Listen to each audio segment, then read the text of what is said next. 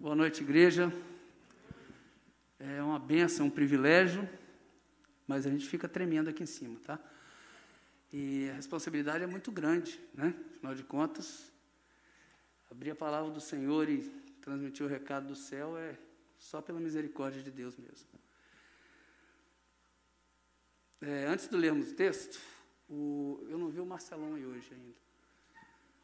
Nossa igreja tem um logo, né? Tem uma marca. Qual é? Eu amo a minha igreja. Pastor Bruno tem batido nessa tecla, nos convidou e pediu para mim, tenta tocar nesse assunto também. E é importante esse, essa declaração, né? dizer que eu amo a igreja. E leigo, eu não sou pastor, não fiz teologia, mas falei, vamos procurar na Bíblia onde é que a gente acha um texto que fala sobre isso, né? O amor pela igreja. E tem, e tem. Graças a Deus por isso. Né? Não que a gente tivesse dúvida de poder dizer que ama a igreja, né? que eu amo a minha igreja, I love my church, problema nenhum com isso, pelo contrário. Mas quando você está embasado é melhor ainda, né? E nós vamos ler um texto, gostaria que a gente projetasse. É o menor livro da Bíblia. Eu aprendi isso também estudando esse texto. Já está projetado? Ainda não. Então, olha lá, é a segunda carta de João. Só tem um capítulo e são 13 versículos. E por isso nós vamos ler todo, tá?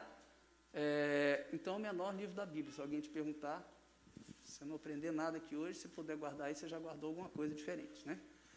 Então, vamos ler juntos?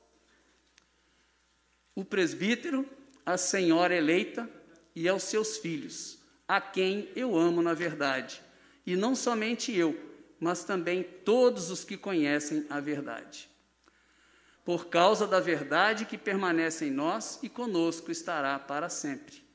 A graça, a misericórdia e a paz da parte de Deus Pai e de Jesus Cristo, o Filho do Pai, serão conosco em verdade e amor. Fiquei sobremodo alegre em ter encontrado dentre os teus filhos os que andam na verdade, de acordo com os mandamentos que recebemos da parte do Pai. E agora, Senhora, peço-te, não como se escrevesse mandamento novo, senão o que tivemos desde o princípio, que nos amemos uns aos outros. E o amor é este, que andemos segundo os seus mandamentos. Este mandamento, como ouviste desde o princípio, é que andeis nesse amor. Porque muitos enganadores têm saído pelo mundo fora, os quais não confessam Jesus Cristo vindo em carne. Assim é o enganador e o anticristo. Acautelai-vos para não perderdes aquilo que temos realizado com esforço, mas para receberdes completo galardão. Todo aquele que ultrapassa a doutrina de Cristo e nela não permanece, não tem Deus. O que permanece na doutrina, esse tem tanto o Pai como o Filho. Se alguém vem ter convosco e não traz essa doutrina, não o recebais em casa, nem lhe deis as boas-vindas. Porquanto aquele que lhe dá boas-vindas, faça cúmplice das suas obras más. Ainda tinha muitas coisas que vos escrever. Não quis fazê-lo com papel e tinta, pois espero ir ter convosco e conversaremos de viva voz, para que a vossa alegria seja completa, a nossa alegria. Os filhos da tua irmã eleita te saúdam. Amém. Vamos orar mais uma vez? Pai, que alegria estarmos juntos, ó Pai. Juntos do teu povo, povo escolhido por ti. Para te adorar, para te bendizer, para te exaltar. E nos dando Jesus, tu nos deste sentido para a vida e propósito, Senhor. Tu nos resgataste do império das trevas e nos trouxeste para o reino do Filho do seu amor. E agora, Senhor, nós nos prostramos como cantamos já, na tua presença, rogando que tu venhas falar ao nosso coração, pois nós precisamos ouvir a tua voz. Espírito Santo, transforma-nos pela renovação da nossa mente, para que experimentemos qual seja a boa, agradável e perfeita vontade do Senhor frutifica nas nossas vidas e fala conosco, Senhor. Em nome de Jesus. Amém. Meus queridos, vocês viram quantas vezes a palavra verdade apareceu nesse texto? Nós vamos passar novamente por esse texto, os versículos. É, a nossa. A gente tem que trazer cola, né? A gente não é pastor, então eu preciso tirar o óculos para poder ler. Acreditem se quiser. Nós vamos trabalhar com abordagem que esse texto, os teólogos às vezes dizem que João, o discípulo, o apóstolo do amor, ele escreveu para uma senhora, para uma mulher mesmo.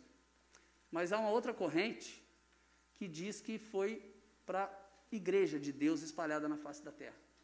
O nome Senhora Eleita se aplicaria a todos nós e nós como destinatários dessa carta.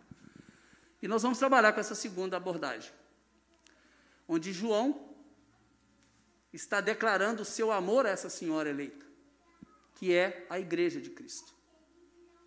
E aí fica a pergunta, retórica, né? Mas, para enfatizar, quem é essa senhora eleita? Que igreja é essa?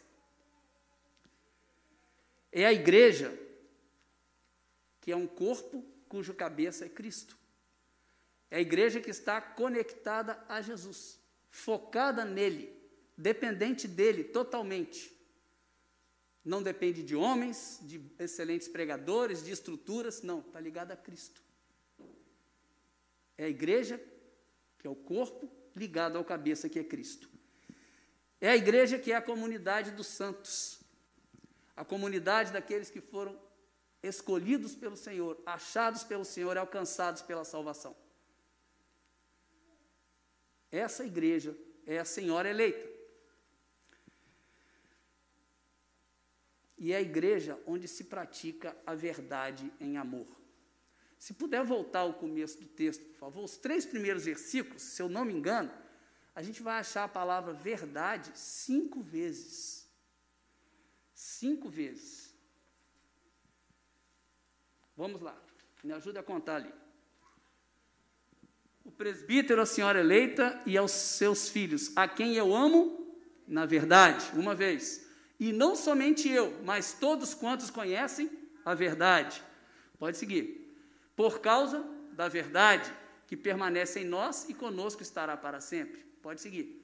A graça, a misericórdia e a paz da parte de Deus Pai, de Jesus Cristo, Filho do Pai, estão convosco em verdade e amor. E tem mais uma, se eu não me engano, agora. Fiquei sobremodo alegre em ter encontrado alguns dos seus filhos que andam na verdade. Obrigado. Por que tanta ênfase na verdade? Por que tanta ênfase na verdade? Porque verdade e amor, Deus Pai, Deus Filho e a igreja. A igreja precisa ser essa comunidade de amor e essa comunidade de amor. Mas em verdade verdade e amor, eles não se excluem. O amor não tem espaço para mentira, em momento nenhum. Ah, eu vou poupar fulano da notícia triste do diagnóstico médico, então por amor eu vou mentir para ele. Desculpa, querido. Não tem espaço. Amor e verdade precisam estar juntos. Não dá para separar um do outro. Vamos falar mais nisso mais à frente. A declaração de João declaração de amor à Senhora eleita, à Igreja de Cristo, ela tem um motivo, e foi dito ali, que é por causa da verdade que permanece em nós. E o que nos faz amar a igreja é pela verdade que há nela. Quem é a verdade? Cristo. O que, é que Jesus disse a respeito dele? Sou o caminho e a verdade e a vida. Porque Cristo é o cabeça da igreja. Esse é o grande motivo de amarmos a igreja. E João está declarando isso. A quem eu amo na verdade. E que diz mais, e diz que ela estará sempre conosco, essa verdade. E João abençoa e saúda a igreja com a paz, a misericórdia e a graça de Deus, Pai e do Filho, que estarão conosco, e ele repete enfatiza em verdade e em amor. Verdade e amor, amor em verdade. A igreja é essa comunidade. Não existe espaço para algo diferente disso. E tem toda a sua implicação, tanto o amor quanto a verdade. Nós vamos ver daqui a pouco. E qual o motivo né, que João diz que ficou alegre? Que ele está narrando para. Ele fez a saudação e depois ele começa a falar de três temas praticamente. Ele coloca o motivo da alegria dele, depois ele faz um pedido e depois ele faz um alerta para a senhora eleita. Tá? Qual é o motivo da alegria dele? Fiquei sobremodo alegre, por quê? Porque encontrei alguns dos teus filhos que andam na verdade. Qual a maior realização de um pai em relação ao filho? Não é ver que aquilo que ele ensinou e deu tanto valor o filho aprendeu e está caminhando? E João está com essa alegria. Senhora eleita, eu vi seus filhos andando na verdade. Isso é maravilhoso. E é tão forte isso em João, e João se intitula o presbítero. Ele já era apóstolo. Não tem hierarquia, irmão, no reino de Deus, tá? Tem ministério diferente. Ele era apóstolo, sim, andou com Jesus, mas ele se intitula o presbítero. O que quer dizer o título presbítero? Ancião, experiente, né? Então ele estava se colocando numa posição meio que pai espiritual daquela igreja também, porque ele estava se identificando como presbítero. E ele se identifica assim também na terceira carta dele, onde ele fala com Gaio. E falando com Gaio, ele realça e repete quase que o mesmo versículo. No capítulo, né, na terceira carta de João, 3 e 4, ele fala o seguinte: Pois fiquei sobremodo alegre pela vinda de irmãos e pelo seu testemunho da tua verdade, como tu andas na verdade e ele enfatiza, se alguém tem dúvida: não tenho maior alegria do que esta, a de ouvir que os meus filhos andam na verdade.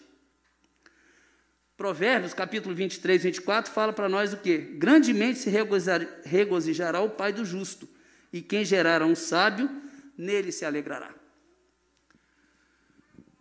Ver que os seus filhos andam na verdade. É, eu brinco que eu não nasci na igreja porque tinha maternidade né, na cidade que eu nasci. Mas, assim, meus pais estão envolvidos na obra e tal. Se fosse o acaso, eu deveria ter nascido lá na igreja também. Mas o fato de você, às vezes, ter crescido dentro da igreja, você tem a, a, a visão de que você não enxerga muito um lugar diferente para ir. Eu confesso a vocês, quando eu vim aqui, cheguei para o Canadá, e essa história de igreja funcionar só no expediente, eu fiquei meio perdido, tá? Porque no Brasil você vai à igreja domingo de manhã, você vai domingo à tarde, domingo à noite e fica lá, né? Depois do almoço quase que emenda. E a gente aqui chegou a, a assistir duas igrejas, ia numa de manhã e vinha para cá para a Vida Nova à tarde. A gente sente falta, fica um buraco. Quando você viaja de férias, eu não sei vocês, mas eu tenho essa, essa dificuldade. Domingo, férias, eu num lugar estranho, qual igreja que eu vou? Não dá para não ir. É estranho, você pode achar estranho, mas para mim é estranho não ir. Faz parte, eu sinto falta daquilo. E tem uma promessa de Jesus em relação a isso também, em termos de geografia, né? E para a igreja. Mas o pastor Bruno usa um termo aqui interessantíssimo. A igreja, você que é pai, você que pretende ser, e a nossa igreja teve a bênção de, durante essa pandemia, muita gente que não era pai virou pai durante a pandemia, né? Nós temos vários é, é, bebês aí nascidos durante esse período. A igreja é uma parceira sua na educação dos seus filhos. Lembra desse nome, parceira. O, o responsável pela educação dos seus filhos é você e sua esposa. Você homem, estou falando com você homem primeiramente, tá? Mas a igreja é parceira. Nós temos irmãos aqui dedicados a isso. Agora, por exemplo, estão reunidos em outro prédio para cumprir a determinação do governo para que a escola dominical funcione. Então, tem pessoas lá dando aula dos 7 a 9, dos pré-teens para os adolescentes e para os. Vou brincar, né? Para os semi-jovens, né? Então, você tem lá, o, o esse grupo está lá reunido, e com professores que prepararam a lição durante a semana. Você teve o Aleluia, né? em tempos de que não tem pandemia, você tem outras atividades, a EBF e por aí vai. Então, a igreja, ela ajuda você a educar filhos. E eu já conversei com pessoas não cristãs que falam: ah, eu quero que meu filho vá à igreja, pelo menos para ter um, um, princípio lá de educação e de família. Nem que seja para isso. Mas a igreja é sua parceira. E ela é a comunidade de verdade em amor. É onde ela vai, o seu filho vai aprender a andar em verdade e em amor.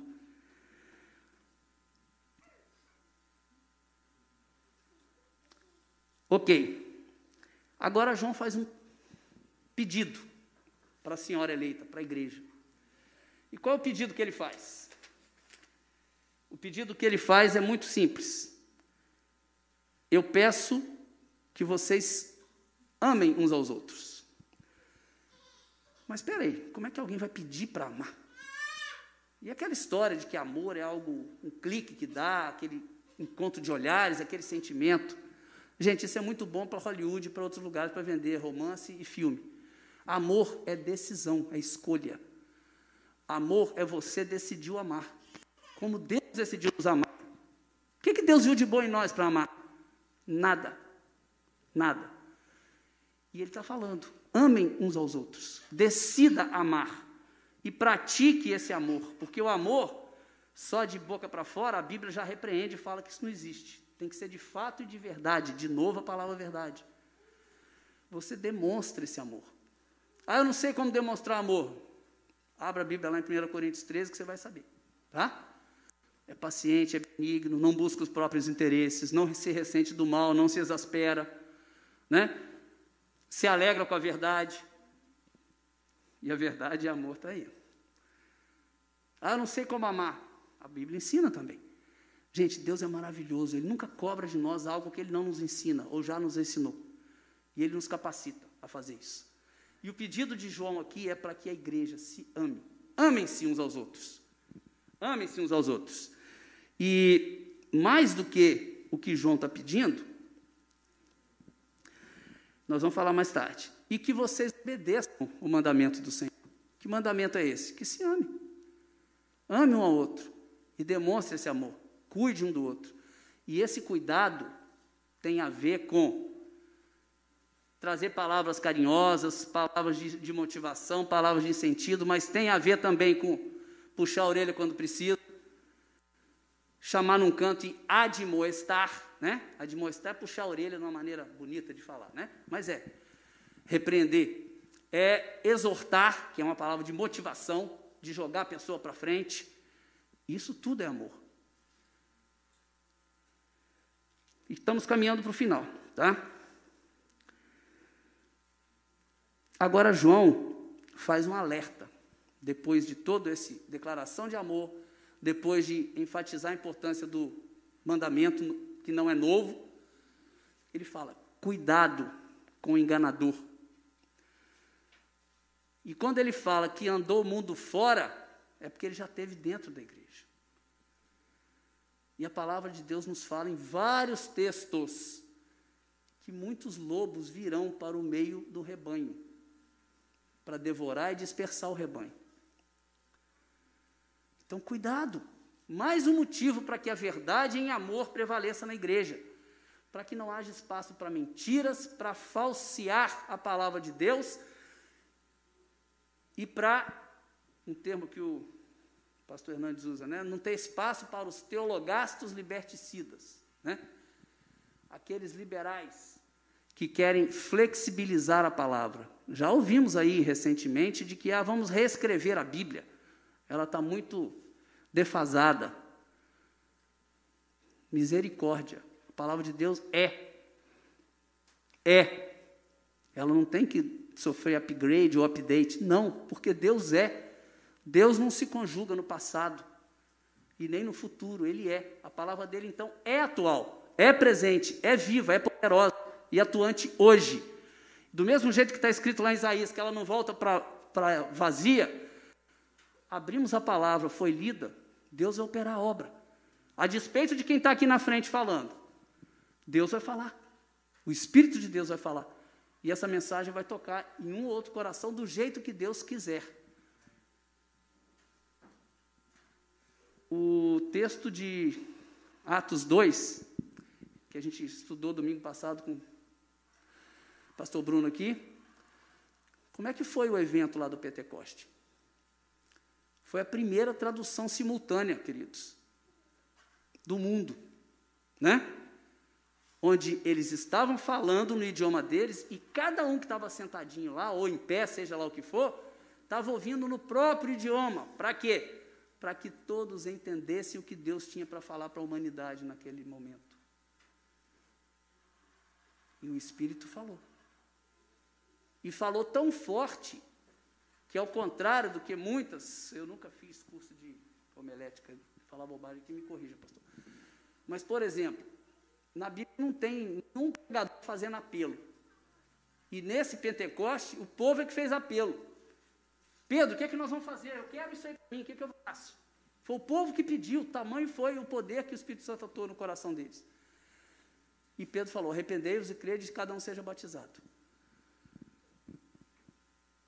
Essa igreja nasceu ali, começou ali, e teve um acréscimo ali de 3 mil batizados. Cuidado com o enganador, porque o enganador, além dele falar o que não é, e aí esse texto fala claramente qual é o principal argumento do enganador, do anticristo: negar que Cristo veio em carne. Negar que Cristo veio em carne. Qualquer um que chegar para você com essa ideiazinha, ah, não, porque a carne é podre e a alma é boa, os dois não podem se juntar, então Cristo jamais poderia ter vindo em carne. Isso é mentira, isso é diabólico, isso não é da palavra de Deus. Cristo veio em carne, sim, para se identificar conosco, sim, e para satisfazer a justiça de Deus, como o Sérgio falou aqui quarta-feira. A justiça e o amor de Deus se encontraram ali na cruz. Porque se Jesus não tivesse vindo em carne, o nosso pecado não teria sido pago. E o enganador fala o contrário, que Jesus não veio em carne. E perceba o seguinte, querido: verdade e amor. Omitir a verdade é negligenciar amor. Presta atenção nessa palavra, nessa frase. Omitir a verdade é negligenciar o amor. Se eu estou escondendo a verdade de alguém, eu estou omitindo o amor. E quantas vezes, infelizmente, no nosso mundo hoje, no meio evangélico, a mensagem ela é flex, ela é light. Ninguém fala de pecado, ninguém fala de inferno, ninguém fala das punições que estão lá na Bíblia. Ah, Deus vai resolver todos os seus problemas, você vai ser próspero, você vai ter saúde, você vai ter riqueza, isso, isso, isso, isso. Também, mas não é só. Então, omitir a verdade é negligenciar amor. E a recomendação de João, de João é que a igreja tivesse cuidado com esses que omitem a verdade, que falam além do que está escrito, mas falam a quem também. Escondem o que precisa ser explicitado. O que foi que fez com que o povo se arrependesse? Qual foi a, a pregação mais eficaz de toda a Bíblia, se for olhar pelos resultados. Quem foi que pregou e teve maior número de convertidos numa só pregação? Jonas. E qual foi o, o, sermão menos preparado do mundo? Foi o de Jonas. Sabe o que, que Jonas falou? Céu gritando com má vontade pela cidade de Nínive. Ó, em quatro dias isso aqui tudo vai ser destruído. Essa foi a grande pregação de Jonas. 120 mil pessoas se converteram e rasgaram a roupa, jogaram cinza na cabeça e foram buscar a Deus. E Deus mudou, de, de Deus então atendeu a oração daquele povo e não destruiu aquela cidade. Depende da pregação? Depende do pregador? Ou depende de quem está operando? De quem está falando com os corações? Cuidado com o enganador.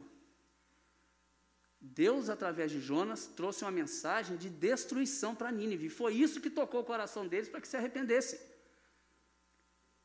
Se ele falasse uma mensagenzinha light lá, vocês acham que ia ter algum resultado?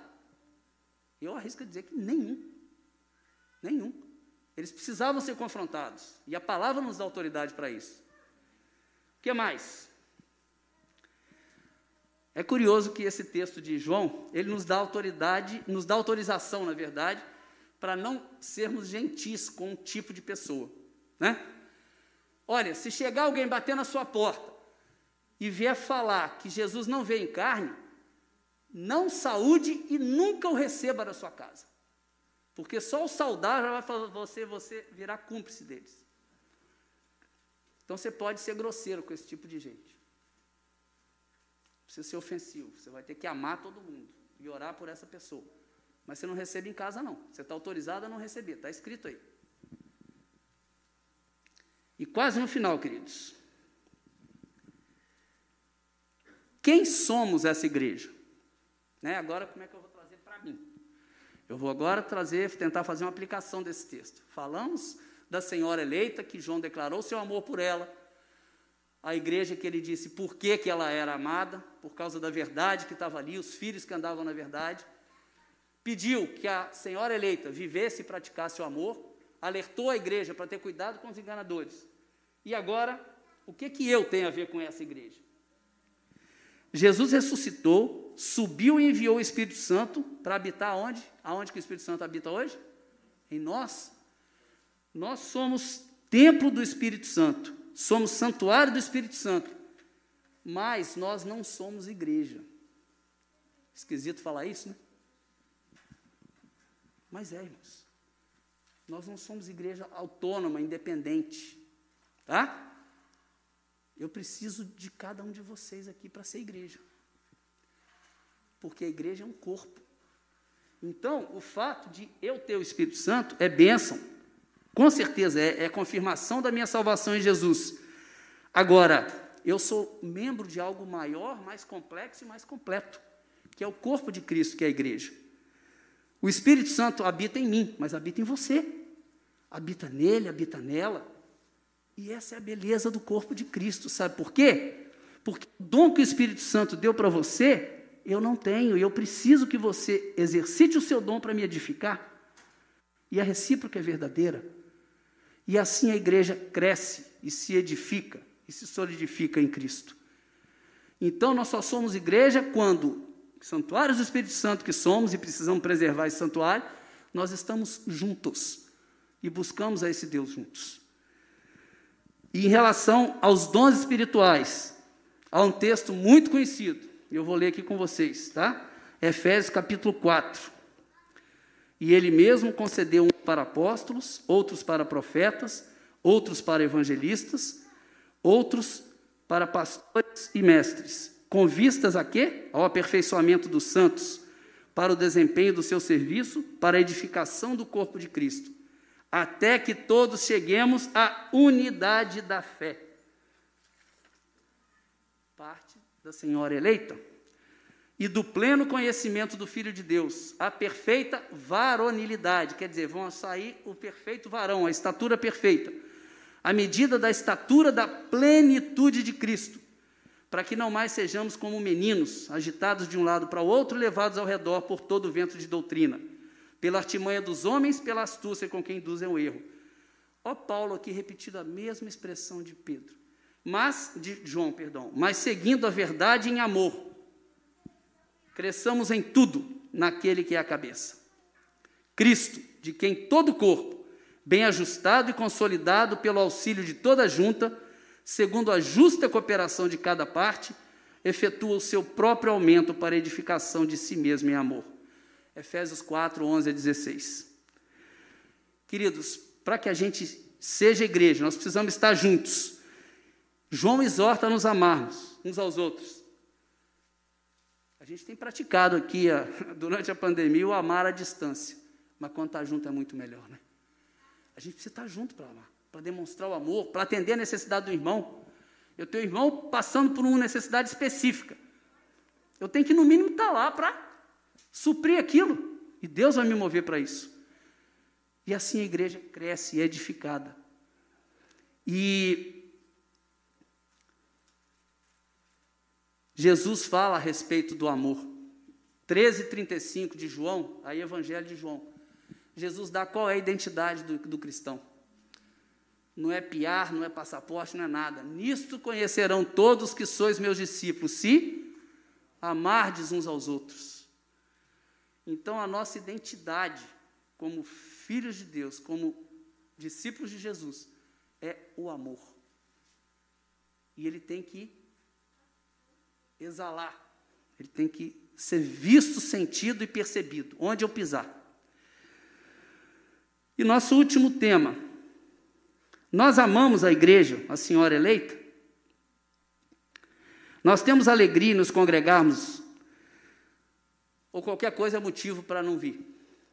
Nós temos amado em meio à adversidade? O que, que é isso? O que, que é isso? Amar em meio à adversidade. E eu não concordo com tudo que porventura o Tiago possa concordar. Mas eu o amo e nós crescemos juntos. Eu não preciso concordar 100% com o que há fulano, beltrano ou ciclano digo. Mas o amor tem que estar presente e nós vamos respeitar e amar e crescer um com o outro. Porque na divergência a gente cresce e aprende. Né? Infelizmente, a gente ainda tem muita tacinha de cristal. Né? Ah, fulano falou uma coisa assim que eu não concordo muito, então eu vou sair. Vou para outra igreja. Desculpe, mas a gente acabou de ler aqui, para que a gente não seja mais criança, agitado por qualquer vento de doutrina, gente. Não tem tempo para isso mais. Isso é infantilidade. Você precisa amar na diversidade, na divergência, na diferença de opiniões, porque aí você cresce. Alguém aqui tem expectativa de que vai ter um condomínio vida, vida nova lá no céu? Eu não tenho. Vai estar todo mundo junto, gente. A presença de Deus é que vai nos satisfazer. Esquece denominação. Esquece a igreja XYZ, é a igreja de Jesus, a senhora eleita, una espalhada em toda a face da terra. Eu preciso amar essa igreja, independente de onde ela estiver. E qual é o nosso zelo em relação a essa igreja? Eu tenho zelo com a doutrina, eu quero aprender, eu tenho zelo com a palavra, e aí eu quero dois comentários: só a palavra, mas toda a palavra. Eu não posso pensar versículos, pensar textos ou livros da Bíblia da minha preferência, não, é a palavra inteira. É fundamental que a gente mergulhe na Bíblia inteira, não dá para ficar escolhendo. Eu preciso me envolver e estar comprometido com a necessidade dos irmãos e colocar em prática o dar é melhor do que receber. Gente, não tem nada mais verdadeiro do que isso. Qual a sua satisfação em dar um presente e a sua satisfação em receber um presente? Ah, eu tenho dificuldade, eu adoro ganhar as coisas. O adorar já está complicado, né? Mas o, se coloca como pai. Quando você acerta aquilo que seu filho queria, sem ele te pedir, tem alegria maior no seu coração do que ver que ele está realizado com aquilo? A gente dá é muito melhor do que receber. E o demonstrar isso para o irmão é fantástico. É uma oportunidade que a vida da, da igreja nos dá. Eu estou vendo que o tempo está correndo ali. Vai ser a nossa penúltima pergunta. Eu amo a igreja de Cristo, a senhora eleita? E aí eu vou fazer a abrangência geográfica. Mateus 19, 29 é um pedaço de uma resposta que Jesus está dando para Pedro. Senhor, mas nós largamos tudo por causa do Senhor. Aí ele falou: vocês, vocês vão ter um trono lá, vocês doze, para julgar, mas quem abandonar pai, mãe, família, tudo por minha causa, vai receber no mínimo cem vezes mais. Quem já teve experiência de morar em cidades diferentes aqui na vida? Só levanta a mão para eu saber. Quando você foi para essa outra cidade, você tomou a iniciativa de procurar uma igreja nessa cidade? E qual foi a sua reação nessa cidade? Você não ganhou mais uma família ali? Mais pais, mais mães, mais irmãos e mais irmãs? Jesus prometeu. Cada vez que você vai para uma cidade e busca uma igreja, eu sempre falo, ah, arruma um lugar para morar e depois procura uma igreja. Gente, é bênção pura a sua família se multiplica na face da terra. É fato. Jesus prometeu, não podia ser diferente, mas a gente ainda se maravilha com isso. Essa é a senhora eleita, ela não tem limite geográfico, ela está sobre toda a terra. Outro ponto, é uma igreja que proclama a verdade em amor, que ama verdadeiramente e ama a verdade. Já batemos muito nessa tecla. E último ponto, você ama a senhora eleita? Porque Jesus vem para buscar a noiva dele, a eleita dele. Ele não vem buscar indivíduos, ele vem buscar a noiva. E por isso, meu querido, nessa hora eu faço essa pergunta para você. Você faz parte dessa senhora eleita? Porque é ela que vai subir com Jesus. Vamos orar? Senhor, nós te adoramos como único e verdadeiro Deus, Pai. Deus grande, poderoso, criador e sustentador de todo o universo, Pai. E que nessa grandeza olha para nós tão insignificantes, Pai, tão indignos, e escolhe nos amar, ao ponto de mandar teu filho Jesus para viver como homem, sofrer e ser cravado numa cruz, pagando o escrito de dívida que era contra nós. E com isso, Senhor, nos resgatando e dando propósito e sentido à nossa vida. E nos deu a bênção de participar da igreja, Pai, corpo vivo de Cristo. Pai de bondade e misericórdia, nos faz, Senhor, te amar, te adorar, te buscar e amar a tua igreja. E move, Senhor, o nosso coração no sentido de estarmos comprometidos com o Senhor e sendo usados pelo Senhor onde o Senhor está nos colocando. E nos ensina, Pai, a amar a Ti, amando o nosso próximo, demonstrando um pouquinho do muito amor que nós recebemos de graça e fartamente do Senhor a cada dia.